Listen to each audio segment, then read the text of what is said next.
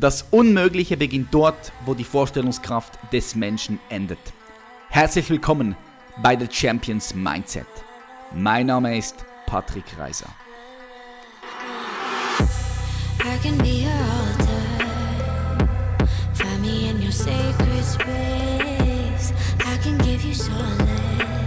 Herzlich willkommen bei einer weiteren Folge von The Champions Mindset. Ich feiere es, dass du heute wieder eingeschaltet hast und dir zuhörst, weil das heißt, du bist committed zu dir selbst. Du bist dir selbst wertvoll, du möchtest wachsen, möchtest dich entfalten und darum bist du hier. Das feiere ich. Herzlichen, herzlichen Dank, dass du heute wieder eingeschaltet hast. So, in der heutigen Folge dreht sich alles um Kommunikation und wie powerful die Kraft und die Macht der Worte ist. Wir sprechen auch über die Stimmlage, ja, wie wichtig es ist, äh, eine, eine, eine angenehme Stimme zu haben, wie wir auch die Stimme verändern können, falls wir mit der nicht zufrieden sind. Wir haben die Kommunikationsexpertin Pamela Obermeier heute hier. Es war ein richtig schönes, entspanntes und äh, sehr wertvolles Gespräch. Ich bin mir sicher, dass du extrem viele Dinge hier rausnehmen kannst. Alright? Darum, nimm deinen Stift, schreib die Dinge auf, nimm dein Handy nach vorn, äh, wenn du es, vielleicht hörst du es ja auch schon mit dem Handy im Gym, mach die Notizen auf, das empfehle ich dir überall bei diesen Podcast-Folgen und schreib dir so die wichtigsten Erkenntnisse daraus, weil dann wirst du auch noch mal viel mehr von diesem Gespräch profitieren. Alright? Pamela Obermeier hat schon drei Bestselling-Bücher geschrieben. Unbedingt, unbedingt heute reinhören, weil Sprache, wie sie so schön sagt, ist unser wichtigstes Kommunikationsmittel. Wörter sind unser Code, um uns miteinander zu verständigen. Die richtigen Worte berühren und erreichen unsere Mitmenschen, schriftlich wie auch mündlich. Und bevor wir hier reinstarten in dieses richtig coole Gespräch, möchte ich noch ganz kurz auf etwas aufmerksam machen. Wir haben heute den 9. Mai und in zwei Wochen findet das Elevation Camp in Frankfurt statt, am 25. und 26. Mai. So, die Tickets sind fast ausgebucht, werden am Ende des Tages auch ausgebucht sein. Und wir haben heute bis am Sonntag noch eine Rabattaktion.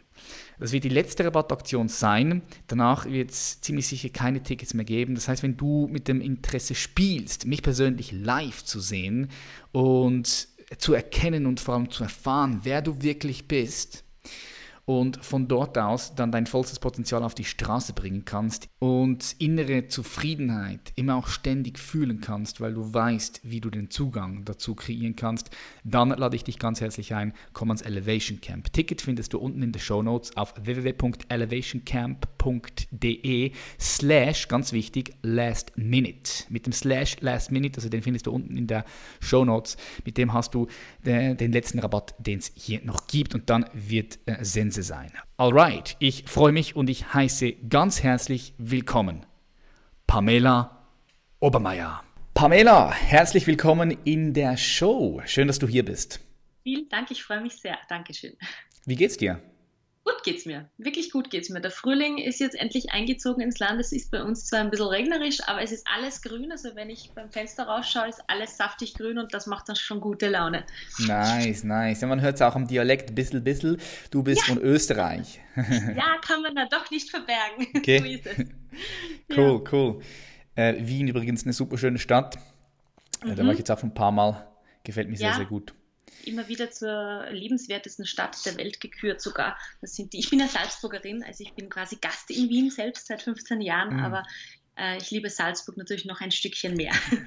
ja, auch eine schöne, auch eine sehr, sehr schöne Stadt, Salzburg. Da habe ich mal ein Community-Treffen gemacht vor zwei Jahren, glaube ich. Ja. Mhm. Die erste Einstiegsfrage, die ich an dich habe, auch, dass die Leute, die Zuhörerinnen und Zuhörerinnen sich ein bisschen ein besseres Bild machen können von dir. Wie würdest du einem fünfjährigen Kind beschreiben, was du machst?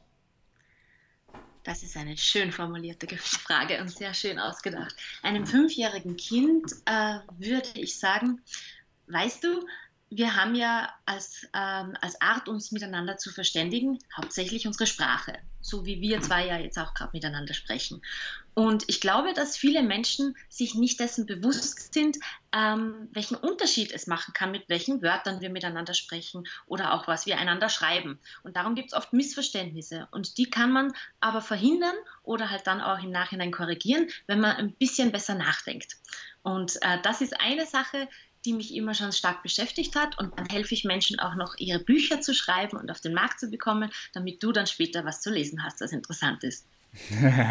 okay, ich denke, das versteht dann jedes fünfjährige Kind. Das ist sehr schön beschrieben.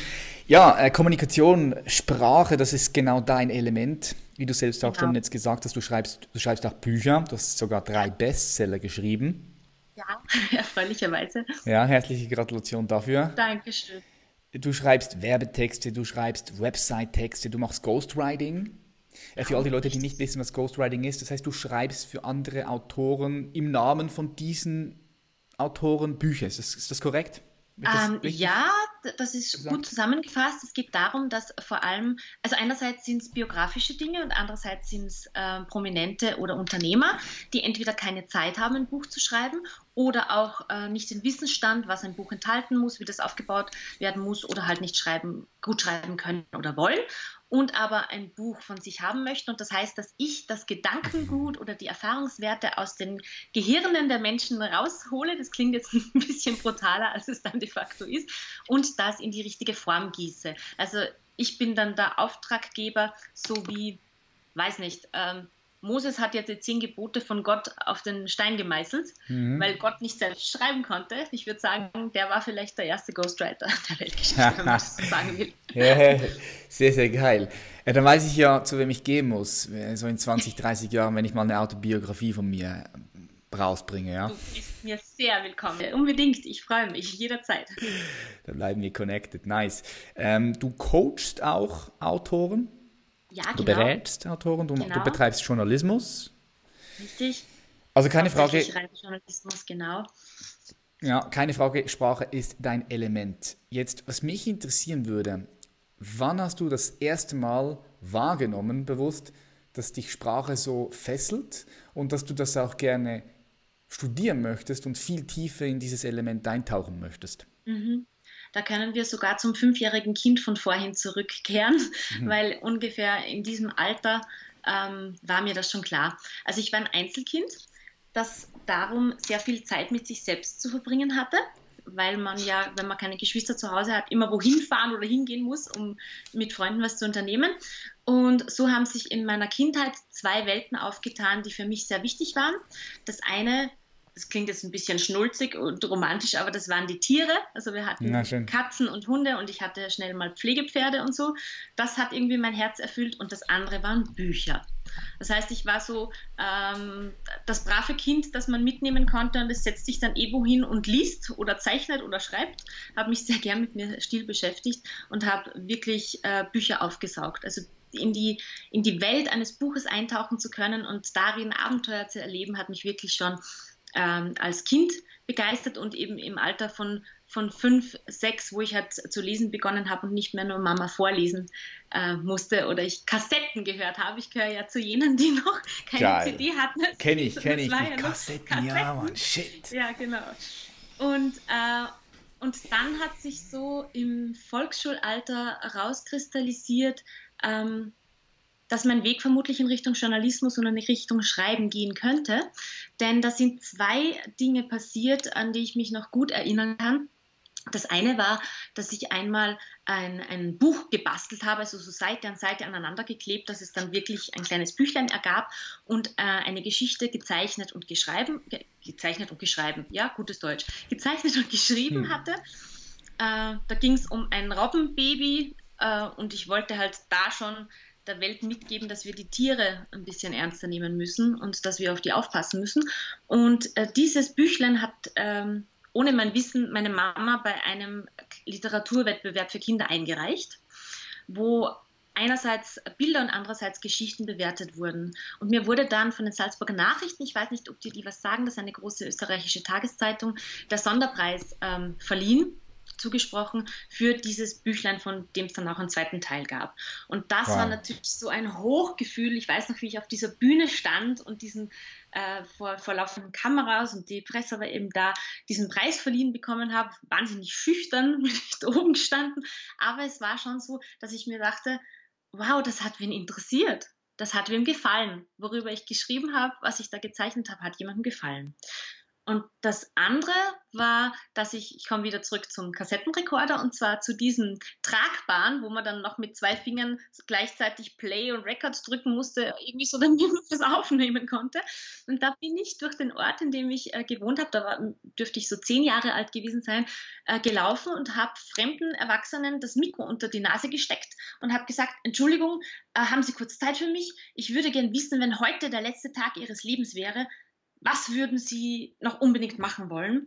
Die zweite Frage hat wieder die Umwelt betroffen. Ich wollte wissen, was die Menschen nachhaltig für die Umwelt tun. Und, und das dritte war auch irgendwas Hochphilosophisches. Ich nehme an, so, ob Sie an das Leben nach dem Tod glauben oder so, waren die ersten zwei, kann ich mich noch konkret erinnern.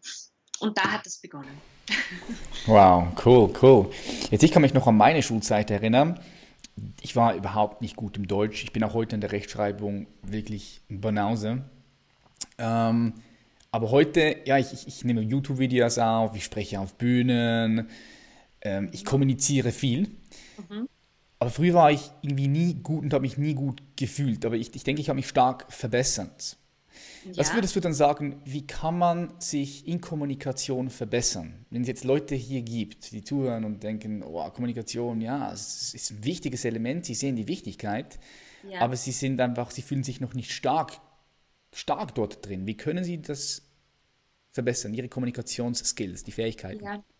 Ähm, ich denke, dass eine ganz wichtige Sache ist die Angst, ähm, die Scheu zu verlieren, äh, blöd rüberzukommen. Also über Begriff Scheitern. Ja? Also wir, wir sind in unserer, äh, gerade in, in Mitteleuropa, haben wir eine Gesellschaft, die meines Erachtens äh, keine Kultur des Scheiterns lebt und propagiert. Also da, man kann jetzt über die USA sagen, was man denkt, gerade was jetzt den aktuellen Präsidenten betrifft, aber das haben sie uns voraus, das können sie. Man darf in den USA scheitern, das ist nicht weiß wie peinlich. Ähm, da nehmen sie sogar für Führungspositionen in großen Konzernen Menschen, die nachweislich schon in Konkurs gegangen sind mit einer anderen Firma, weil man davon ausgeht, der hat aus seinen Fehlern gelernt. Ja. Und so ist es ja, ja. Und das fängt wirklich in der kleinen Kommunikation an dass ich nicht Angst habe, ähm, jetzt in, in einer Redaktionssitzung zum Beispiel was zu sagen. Ich sage jetzt Redaktionssitzung, weil ich ja viele Jahre in Redak äh, Redaktionen gearbeitet habe und mich erinnern kann, dass ähm, da waren dann 25 Leute drin und die Chefitäten etc. Und manchmal wusste ich, dass ich zu einem Thema schon was sagen will. Und in dem Moment, wo ich das geplant hatte, hat mein Herz zu pumpern begonnen. Also es pumpert Gott sei Dank immer, aber halt so merklich, dass es mir bis zum Hals schlug. Und dann habe ich mir oft überlegt, soll ich das was sagen oder nicht? Was ist, wenn das dann jemand blöd findet? Was ist, wenn es nicht gut ankommt? Also ich kenne das selbst. Ja? Mhm. Und, und wenn man sich dann mal vornimmt, äh, sich vorzustellen, was könnte denn, könnte denn passieren, wenn es jetzt wirklich peinlich würde? Also jetzt, wenn ich auf einer Bühne stehe, dass ich einen Blackout habe, wenn ich jetzt eben in einer Firmensitzung etwas sage und die Leute das nicht gut finden, dann kommen wir schnell drauf, dass wir im Normalfall daran nicht sterben werden. Und das ist schon mal ein erleichternder Gedanke, denn wir werden das überleben, wenn es unangenehm ist. Also das wäre ein Tipp, den man wirklich auf alle Gebiete auslegen kann. Und das Zweite, was mir zu deiner Frage spontan einfällt, ist, ähm, ich plädiere ja dafür, mit Herz und Hirn zu kommunizieren. Ich nenne das in meiner speziellen Methode Kommunikation mit Seele. Und das klingt jetzt so ein bisschen erhaben, ist aber äh, simplifiziert gesagt nichts anderes als gebt den Menschen, mit denen ihr jetzt gerade kommuniziert, ob das jetzt schriftlich ist oder mündlich, ist egal, ob das live ist oder am Telefon oder wie jetzt wir bei Skype, ist auch gleichgültig, äh, die volle Aufmerksamkeit. Und in diesem Moment, also du, Patrick, bist in diesem Moment jetzt der wichtigste Mensch in meinem Leben, weil ich jetzt gerade mit dir kommuniziere. Das heißt, sich wirklich auf, auf das Gegenüber einzulassen, hilft auch, dass Kommunikation funktionieren kann. Ich stelle das immer wieder fest, so in meiner Rolle als Konsumentin, dass ich manchmal, wenn ich ähm, eine Hotline anrufen muss, weil es irgendwo ein Problem gab, die Leute überhaupt nicht zuhören. Die fallen mir quasi gleich ins Wort und wollen schon antworten, bevor ich überhaupt erklärt habe, worum es geht.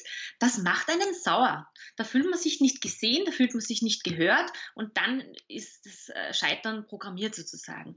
Wenn mich aber jemand ausreden lässt, wenn er mich, wenn ich vielleicht aufgebracht bin, weil was nicht geklappt hat und ich bin ja auch nicht äh, Gandhi, wenn mich der da abholt, wo ich gerade stehe emotional, indem er sagt, Frau Obermeier, das tut mir total leid, dass Sie da jetzt so eine unangenehme Situation erleben, das kann ich sehr gut nachvollziehen, dann nimmt er mir sofort den Wind aus den Segeln. Ja?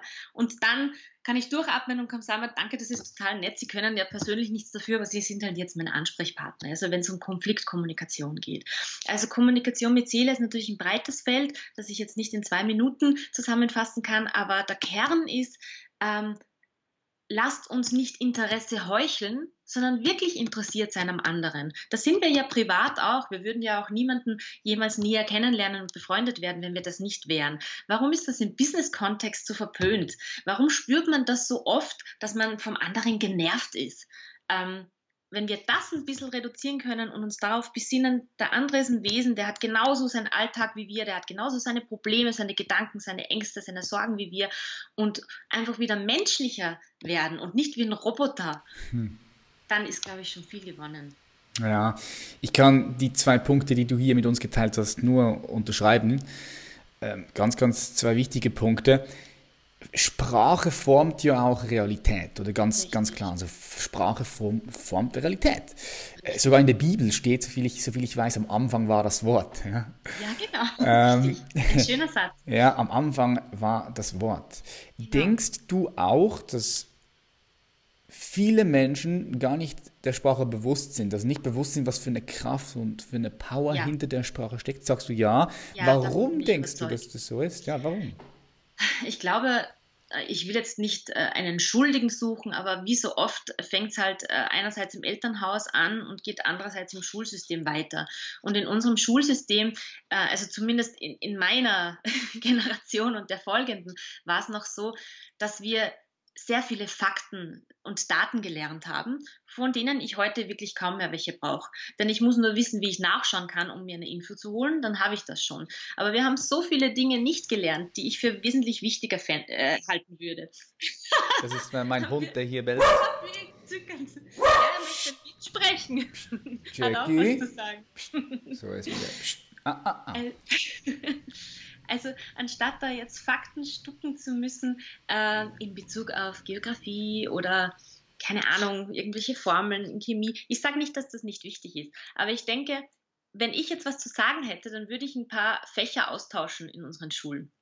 Ich würde erstens mal ähm, ein, ein, eine Art äh, Fach für Sprache nehmen. Also entweder erweitert man dann Deutsch, wo es eben auch nicht nur um die Erörterung gehen soll und um die Literaturgeschichte, die ich natürlich aufgesaugt habe, weil mich das alles interessiert hat, aber viele andere nicht. Aber wo man so etwas lernt, das könnte auch ein fächerübergreifendes Projekt sein wie äh, Deutsch und Philosophie. Ja? Ludwig Wittgenstein hat ja schon gesagt, wir geraten an die Grenzen unserer Realität, wenn wir an der Grenze der Sprache sind. Ähm, das heißt, das ist ja wirklich was, was wichtig ist. Wenn, wenn wir also von Anfang an lernen würden, was Sprache mit uns macht, was es mit unseren Gedanken macht, äh, nämlich schon, was wir denken, passiert ja in Sprache. Mhm. Ja? Äh, was wir mit anderen äh, bereden, ähm, das fände ich wichtig in der Schule. Wichtig fände ich auch ein Fach wie Ethik. Ja? Also Religionsunterricht hat für mich dann eine Berechtigung, wenn er äh, die verschiedenen Weltreligionen und Strömungen erklärt und vergleicht, die Gemeinsamkeiten rausfiltert. Nicht immer nur das, was uns voneinander trennt, sondern auch das, was gemeinsam ist. Äh, aber nicht, wenn Religionsunterricht zu einem Glaubensunterricht, zum Glaubensbekenntnis wird ähm, dann würde ich in der Schule noch ändern, dass vielleicht, äh, aber das kommt jetzt, glaube ich, was ich mitkriege, dass mehr Bewegungsunterricht gibt und, und auch ähm, sowas wie Schauspielunterricht. Also wir, äh, es wird immer nur ein Teil des Gehirns ähm, herausgefordert und der andere wurde so vernachlässigt, zumindest zu meiner Zeit noch. Und darum haben viele gar kein Bewusstsein dafür, was Sprache eigentlich bedeutet, sondern wir benutzen sie halt, weil wir haben sie ja mit der Muttermilch aufgesaugt und können halt Deutsch sprechen ähm, aber dass es einen Unterschied macht, ob ich jetzt ähm, im Straßenverkehr schneidet mich einer. Wenn ich dann fluche, du Trottel, oder noch bösere Schimpfwörter verwende, macht das mit meinem Geist was anderes, als wenn ich mir denke, hm, der ist offensichtlich noch eiliger als ich. Mhm, ja? Das genau. heißt nicht, äh, dass mir das immer gelingt. Und manchmal ist so ein Ausbruch ja auch ein Ventil, das uns hilft, dass wir dann wieder runterkommen. Und nochmal gesagt, es muss ja niemand Mahatma Gandhi werden.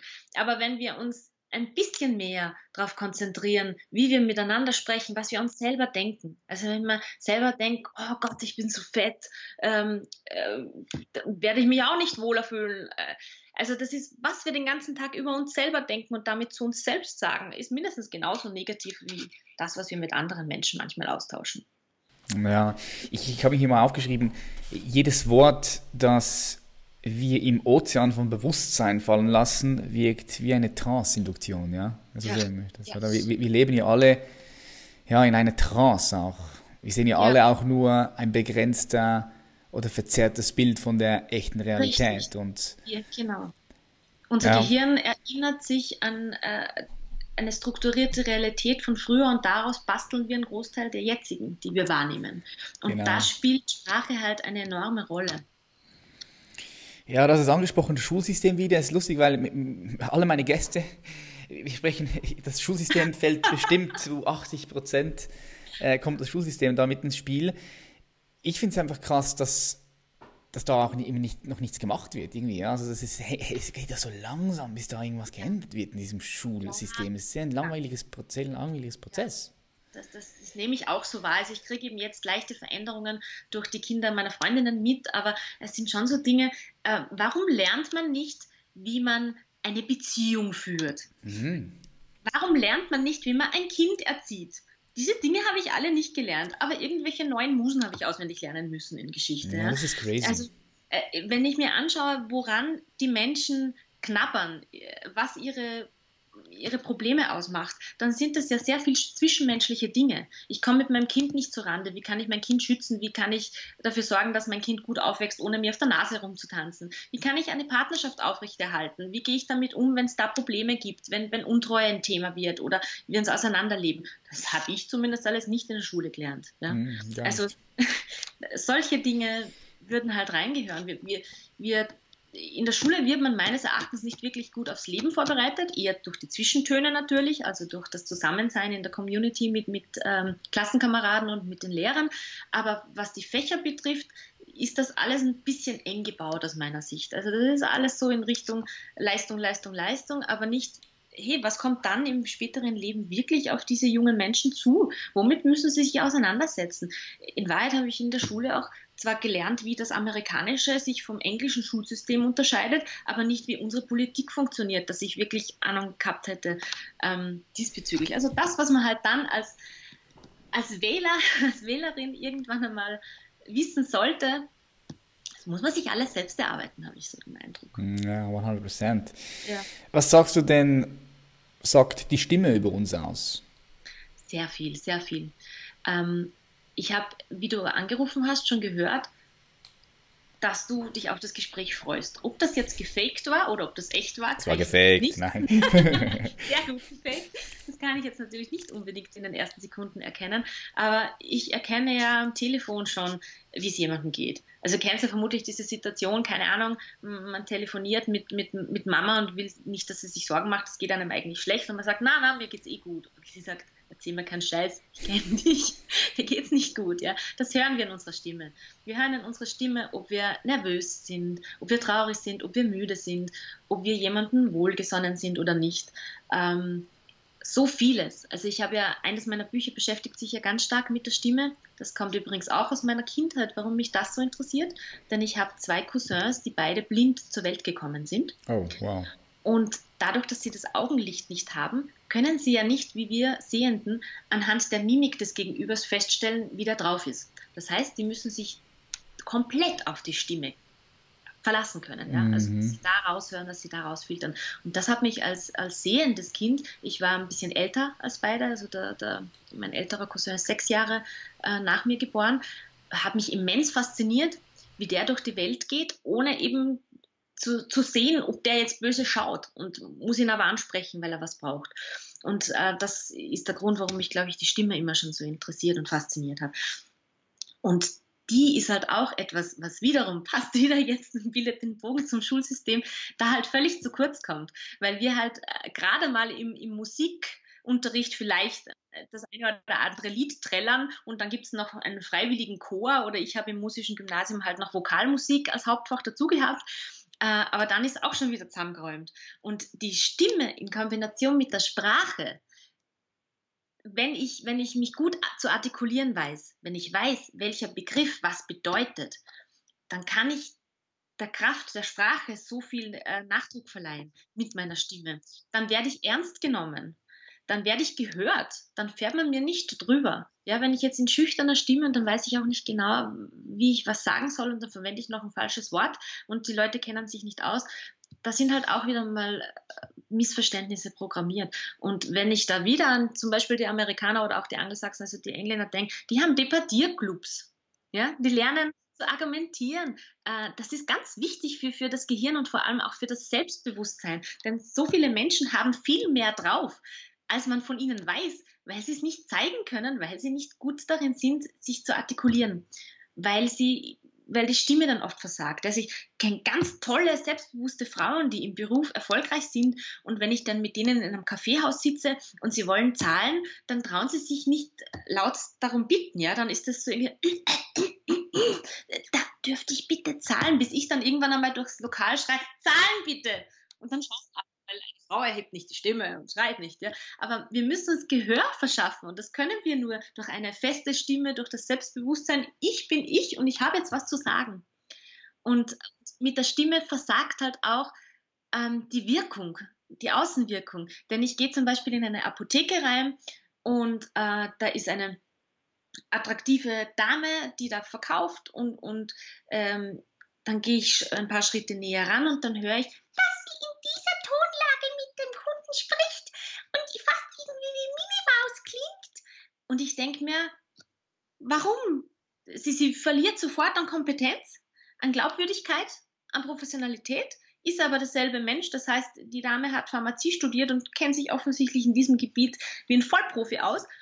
Aber ich bin im ersten Moment mal irritiert ob diese Stimmlage. Ja, also dieses Problem mhm. haben die Männer weniger verbreitet als wir Frauen. Das ist auch was anerzogenes, sozialisiertes Männerfrauen.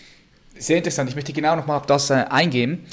In deinem Buch Gut gebrüllt und schon gewonnen, was ihre Stimme über sie verrät und wie sie mit ihrer Kraft auch überzeugen. Dort gehst du wahrscheinlich auch genauer nochmal auf, auf diese Themen ein.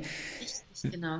Wenn jetzt jemand so eine piepse Stimme hat, oder es ist eine hohe, hohe, hohe Stimme, ja. ähm, wie könnte man die dann ändern? Und, und, und, die Frage, und die Frage ist die, muss man die überhaupt ändern oder kann man nicht einfach sagen, hey, schau mal, meine Stimme ist so, wie sie ist? Ja, mh, mhm. fertig. Woran, woran, woran, erkennt man, dass man die Stimme verändern muss oder sollte? Dass mhm. es dann von außen besser wirkt? Und wie kannst du das tun? Das sind die beiden Fragen. Ja. ja. Also äh, wie erkennt man es, wenn man nicht selbst wirklich ganz stark ist in der Selbstreflexion? Äh, und, und auf so etwas achtet und selbst draufkommt, dann muss man sich vermutlich erstmals auf Band hören, damit es einen reißt. Ja, dass man sich denkt, uh, so klinge ich. Das hätte ich nicht gedacht. Im besten Falle hat man aber jemanden, der einem nahe steht, der einem dann einmal sowas sagt. Ja. Also ich habe schon äh, Situationen erlebt, wo ich, äh, das betrifft allerdings wirklich weitgehend Frauen, wo ich dann halt versucht habe, auf sensible, empathische Art und Weise zu sagen, ähm, ich, ich, ich würde mich mal auf deine, auf deine eigene Stimme draufsetzen, nenne ich das dann, ja. Weil du, du kippst nach oben. Mhm. Niemand, niemand hat so eine Minimalstimme. Die hat niemand. Keine Sorge. Ja. Wir, wir haben eine breite Range. Und auch ich bin mal ganz hoch oben. Also wenn ich jetzt ähm, jemanden vom Flughafen abhole, den ich schon lange nicht gehört habe, dann kann es schon sein, dass ich dann. Ah! Ja, ja, ja. in diesen Tönen mich freue, ihn zu sehen oder sie zu sehen und zu umarmen. Das ist völlig okay, aber das ist halt vielleicht nicht so passend, wenn ich auf der Bühne stehe und eine Keynote halte. Das heißt, die gute Nachricht ist, niemand hat so eine Stimme, sondern das ist anerzogen, antrainiert, angewöhnt. Bei, mit Petra Falk, die eine Sprechtrainerin ist und sich damit auch auseinandergesetzt hat, habe ich mich ja für dieses Buch gut gebrüllt und schon gewonnen zusammengetan. Und wir, wir erklären darin ja auch, wo das herkommt. Also bei den Frauen ist es meistens so, gerade eben wieder zurück, die älteren Generationen haben als Kinder eher gehört, das schickt sich nicht für ein Mädchen so laut zu sein, da wird man eher gedrosselt. Also Buben haben es dann ein bisschen bisschen besser und haben ja auch automatisch einen tieferen Stimmsitz, der für uns menschliche Ohren, für unser Gehörsinn ein bisschen angenehmer ist. Aber Mädchen haben da einfach eine Strategie entwickelt. Das heißt, wenn, wenn sie vom Papa was wollten und das hat dann gut funktioniert, wenn sie so lieblich gesprochen haben und vielleicht noch den Kopf schief gelegt haben, ähm, dann hat sich das Unterbewusstsein gemerkt, wow, wenn ich das mache, dann kriege ich den Schokoriegel. Ja? Und das ist halt irgendwann als erwachsene Frau dann nicht mehr gemäß. Das passt dann nicht mehr dazu, aber man hat es irgendwie verpasst, es abzulegen. Und es ist wie mit allen Gewohnheiten, weil nichts anderes ist das, in dieser hohen Stimmlage zu sprechen das sind meistens, wenn man das beobachtet, auch äh, sehr hübsche Frauen, äh, die vermutlich viel über dieses Kindchenschema erreicht haben und äh, verpasst haben, auszusteigen, als es nicht mehr notwendig war, verpasst haben zu sehen, jetzt bin ich erwachsen, jetzt kann ich mich anders artikulieren, komme anders zu meinen Zielen. Ähm, das ist also eine Gewohnheit und wie alle Gewohnheiten kann man die ändern. Ähm, damit habe ich mich ja auch in den drei Hirnforschungsbüchern beschäftigt mit, mit ähm, Gewohnheitsveränderung, wo ich mit Markus Teuber, einem Hirnforscher und Mentaltrainer zusammengearbeitet habe. Also wir haben das Glück, dass wir jede Gewohnheit ändern können. Das ist zwar äh, schon ein Weg hin und man muss halt auch sich wirklich Zeit nehmen und das wollen, aber im Falle der Stimme wäre das so, dass man entweder jetzt sich ein Sprechtraining leistet, da wird einem dann sowieso geholfen und man wird an der Hand genommen. Wenn man das aber nicht möchte, beziehungsweise parallel dazu, dass man sich vornimmt, immer wenn ich in ein Geschäft hineingehe und mit einer Verkäuferin spreche, versuche ich jetzt mal bewusst, tief und langsam zu sprechen. Und immer wenn das Telefon läutet und ich gehe ran, dann versuche ich ganz bewusst mit meiner Stimme runterzugehen. Und wenn man das Gefühl hat, wenn man schon dass man gar nicht mehr weiß, wo der eigene Stimmsitz ist, dann gibt es da auch Übungen, wie man hinfindet. Also zum Beispiel, die einfachste ist, wenn wir uns vorstellen, dass unsere Lieblingsspeise am Tisch steht und da schon vor sich hin dampft und, und wir freuen uns drauf, dass uns dann sagen, mm, das ist meine Lieblingsspeise. Und das ist für gewöhnlich dann die Indifferenzlage. Die Indifferenzlage ist jene Stimmlage, in der wir unaufgeregt und ohne dass es uns anstrengt, sehr lange sprechen können. Ja, aber wir entspannt wäre, sind, ja. Genau, und das wäre in meinem Fall jetzt diese Stimmlage. Und äh, natürlich haben Menschen unterschiedlich hohe oder tiefe Stimmlagen, aber niemand hat die Mickey Maus Stimme. Das ist wirklich anerzogen und das kann durch Training ähm, verändert werden. Das sind Good News. ja, wie alle Gewohnheiten, klar, klar. Äh, am Ende des Tages sind wir ein konditionierter Bündel und du kannst einfach alles ändern, was du möchtest. Die Frage ist, wie sehr willst du es und genau. bist du auch bereit dafür, den Preis zu zahlen oder das genau. dafür zu tun? Genau, und der Preis ist meistens ein Zeitinvestment. Ja, Zeitinvestment, Bewusstsein. So mm, du schreibst ja Bücher über Erfolg. Mhm, auch, genau. ähm, ich habe gelesen vorher, dass du auch, auch mal gesagt hast, dass sehr viele Bücher wenn es um Erfolg geht, erstens mal von Männern geschrieben werden. Also es ist eine männerdominierte, ein dominiertes Feld. Nicht viele Frauen schreiben Erfolgsbücher. Du machst es. Und meistens ist es bei diesen Erfolgsbüchern so, dass man dann über Statusvergleiche spricht und nicht wirklich über innere Zufriedenheit. So, was mich interessiert ist, was bedeutet für dich Erfolg? Erfolg ist für mich, mir Ziele zu setzen, die ich dann erreichen kann. Ob das jetzt das Ziel ist, ähm, jetzt ist Frühling und ich möchte wieder mich mehr bewegen und ich möchte dreimal in der Woche laufen gehen. Ähm, wenn ich mir das Ziel setze, ich möchte 14 Mal in der Woche laufen gehen, werde ich vermutlich nicht erfolgreich abschneiden. Ähm, also es beginnt wirklich im Alltag bei diesen Dingen ähm, bis hin zu, ich bin erfolgreich, weil ich das machen kann, was ich liebe beruflich und aber auch liebe, was ich mache. Das ist nämlich das, was viele Leute immer vergessen. Also es wird dauernd plädiert, do what you love, aber niemand redet drüber, love what you do. Ja, weil manchmal haben wir im Ist-Zustand halt auch nicht die Möglichkeit, den Traumberuf auszuüben, dann ist es ein guter Ansatz, mal das lieben zu lernen, was man tut, weil Absolut. das öffnet den Geist auch in Ganz die richtige Richtung. Ja. Also ich denke, dass Erfolg für mich ähm, ein moderneres Wort für Glück ist weil es ein bisschen weniger unmännlich klingt. Und Erfolg ähm, macht den Leuten Druck, weil es alle irgendwie mit dem Kontostand verbinden, habe ich das Gefühl.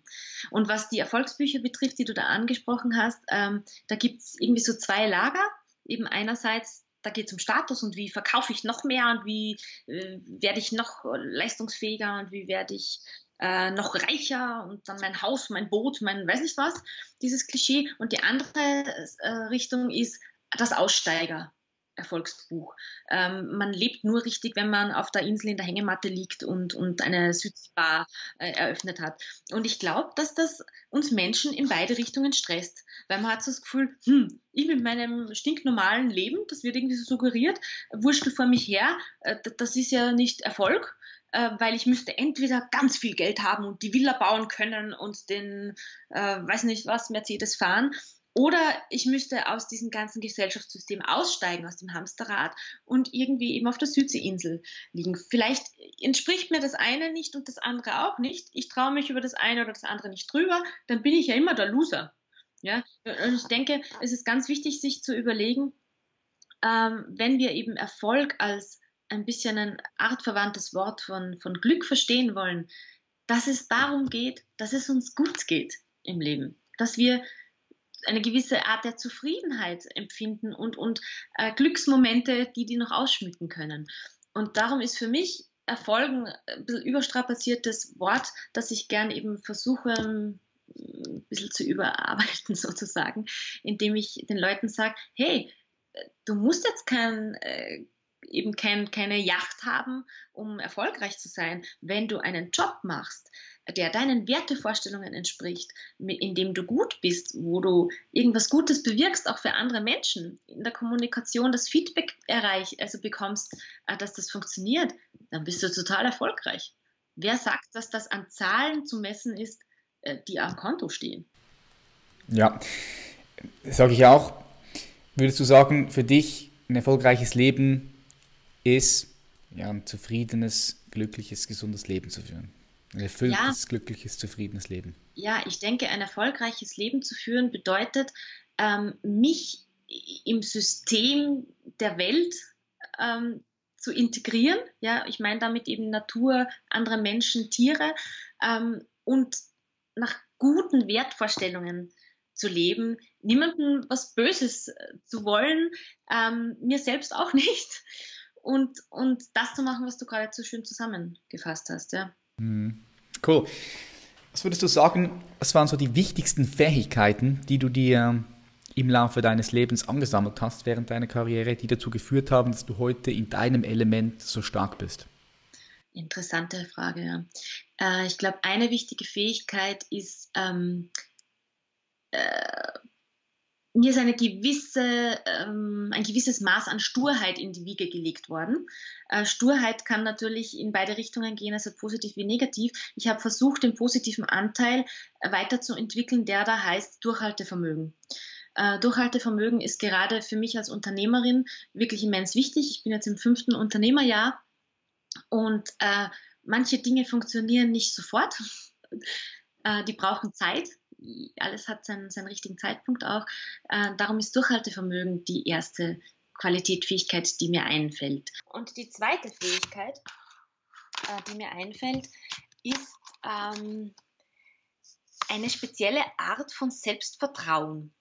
Ich vertraue mir selbst und meinem Bauchgefühl. Also ich habe einige Dinge gemacht, die man ja einer Jungunternehmerin nicht raten würde. Man hört ja am Anfang immer, du musst dich spezialisieren und USP und ja, kein Bauchladen, nur das eine. Ähm, und das mache ich nicht.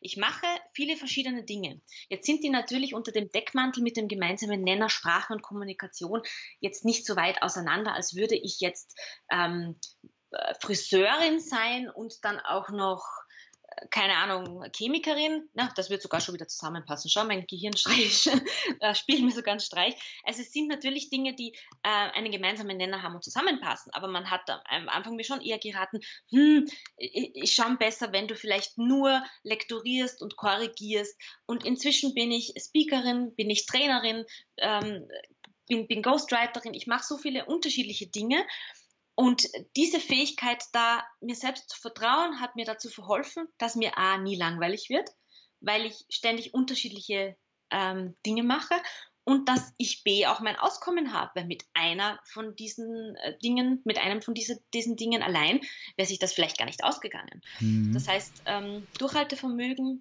dieses Selbstbewusstsein, mir selbst zu vertrauen, also ihr eben Selbstvertrauen, ähm, meiner Intuition zu vertrauen. Und äh, das dritte ist eine gewisse geistige Flexibilität, dass ich mh, mm, einfach auch schaue, was kommt auf mich zu. Viele jener Aspekte, die ich heute anbiete, sind mir quasi in den Schoß gefallen. Die hatte ich gar nicht so geplant. Da, da, da hat mich irgendjemand mal gefragt, äh, könnten Sie das und würden Sie das? Und ich höre dann in mich rein und ich bin halt schon zu mir selbst ehrlich. Also ich denke mir dann nicht bei allem, oh, kann ich alles, sondern ich überprüfe, ist das was, was ich kann? traue ich mir das zu oder nicht, dann entscheide ich. Und wenn es dann gut funktioniert hat, gut angekommen ist, dann knüpfe ich da an und es ist, es ist dann wie ein Selbstläufer. Das heißt, ähm, ich habe da auch Glück gehabt. Im neuen Buch, das dann im Herbst äh, herauskommen wird, ähm, schreibe ich auch ein bisschen darüber, dass ich glaube, dass ein Glückskind äh, oder ein äh, also das Gegenteil von, von einem Pechvogel, weil viele Menschen ja irgendwie glauben, ha, da gibt es Leute, denen immer alles gelingt dass das ähm, schon so sein mag, dass ein gewisser Anteil wirklich von außen durch Glück auf diese Personen einströmt, aber dass Glückskinder meiner Meinung nach einfach auch Menschen sind, die Möglichkeitenerkenner sind und die Chancenergreifer sind und die äh, fähig sind, aus der Not eine Tugend zu machen. Also ich, ich hätte nach meinem ersten Buch hätte ich mich still, in stille Kämmerlein äh, setzen können und weinen können. Dann das erste Buch, äh, da ging es um Seitensprünge, um Treuertestagenturen. Das habe ich noch aus Sicht der Journalistin gemacht, also wirklich als Investigativjournalistin. Ähm, weil mich immer schon interessiert hat. Ich habe ja auch viele Jahre bei einer Talkshow gearbeitet, also mich haben immer schon die Emotionen von Menschen auch interessiert. Und darum ist dieses Buch mit Gabriele Hassmann, einer zweiten Journalistin, entstanden. Und ich habe da auch als Treuertesterin mich ausprobiert, damit ich weiß, wovon ich schreibe. Das mache ich sehr gern, äh, das wirklich zu überprüfen und, da, und um dann auch einen besseren Zugang zu den echten Treuertestern zu bekommen, damit die auch Lust haben, mir was zu erzählen. Weil ich nicht so tue, als wäre ich die Journalistin, die über ihnen steht, sondern hey, ich habe das selber ausprobiert, ich weiß, wovon du redest. Und äh, dieses Buch hat die Boulevardpresse natürlich aufgesaugt wie ein Schwamm das Wasser. Und da gab es dann Headlines wie äh, Treuetesterin packt aus. Ähm, also die haben im Text, im Fließtext wurde dann schon meistens erklärt, dass ich Journalistin bin und Autorin. Aber die Headline klang immer so, als wäre ich eigentlich eine Treuetesterin, die jetzt ein Buch geschrieben hat. Das hat dazu geführt, dass ich einen Job, auf den ich mich schon sehr gefreut hätte, und äh, den ich äh, unter vielen Anwärtern im Hearing durch mehrere Runden gewonnen hatte, sozusagen, dass ich den dann nicht bekommen habe. Ich wäre da Kommunikationsleiterin von einer, ich möchte jetzt keine Firmen, also keinen, äh, von einer NGO, einer großen weltweit. Äh, da hätte das gut zusammengepasst für mich, dieser Umweltgedanke, dieser soziale Gedanke, der mich auch mein Leben lang begleitet und die Kommunikation hätte mir viel Spaß gemacht, zumindest in der Theorie. Und das habe ich dann verloren, weil der Direktor dann ganz verzweifelt mir gesagt hat, unsere Medienberater raten uns davon ab, weil dann könnte er geheadlined werden, treue Testerin wird Leiterin der Kommunikationsabteilung von XY. Das hätte mich zerstören können damals, ja. Ich war einen Tag lang wirklich sauer, wirklich enttäuscht und auch habe mir die Zeit gegeben, das darum zu trauern. Und dann habe ich entschlossen, ich mache jetzt aus der Not eine Tugend. Ich werde mir jetzt nicht den Erfolg des Buches madig machen lassen durch diesen versäumten Job.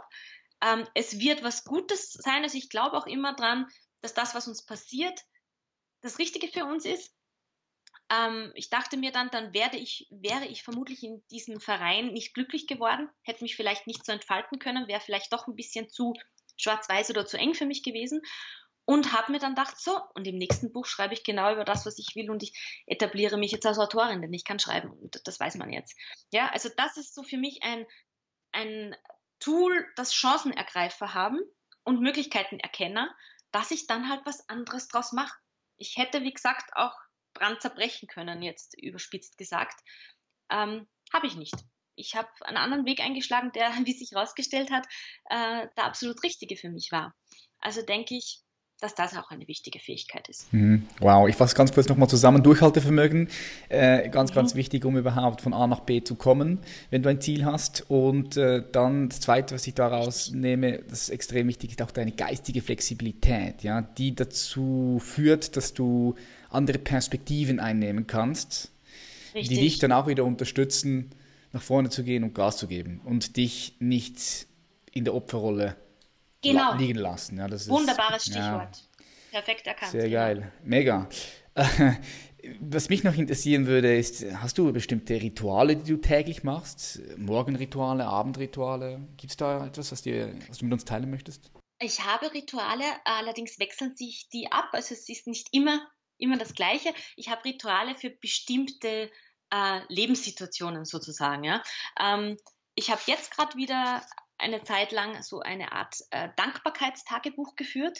Das habe ich in, jetzt im Online-Zeitalter diesmal erstmals nicht handschriftlich in ein Büchlein geschrieben, sondern mit einer meiner besten Freundinnen gemeinsam in, in einem WhatsApp-Chat sozusagen. Das heißt, wir haben uns am Abend immer gegenseitig geschrieben, was heute toll war. äh, das ist eine liebgewonnene Angewohnheit, die halt dann über ein paar Wochen geht oder ein paar Monate oder man denkt dann wieder mal dran.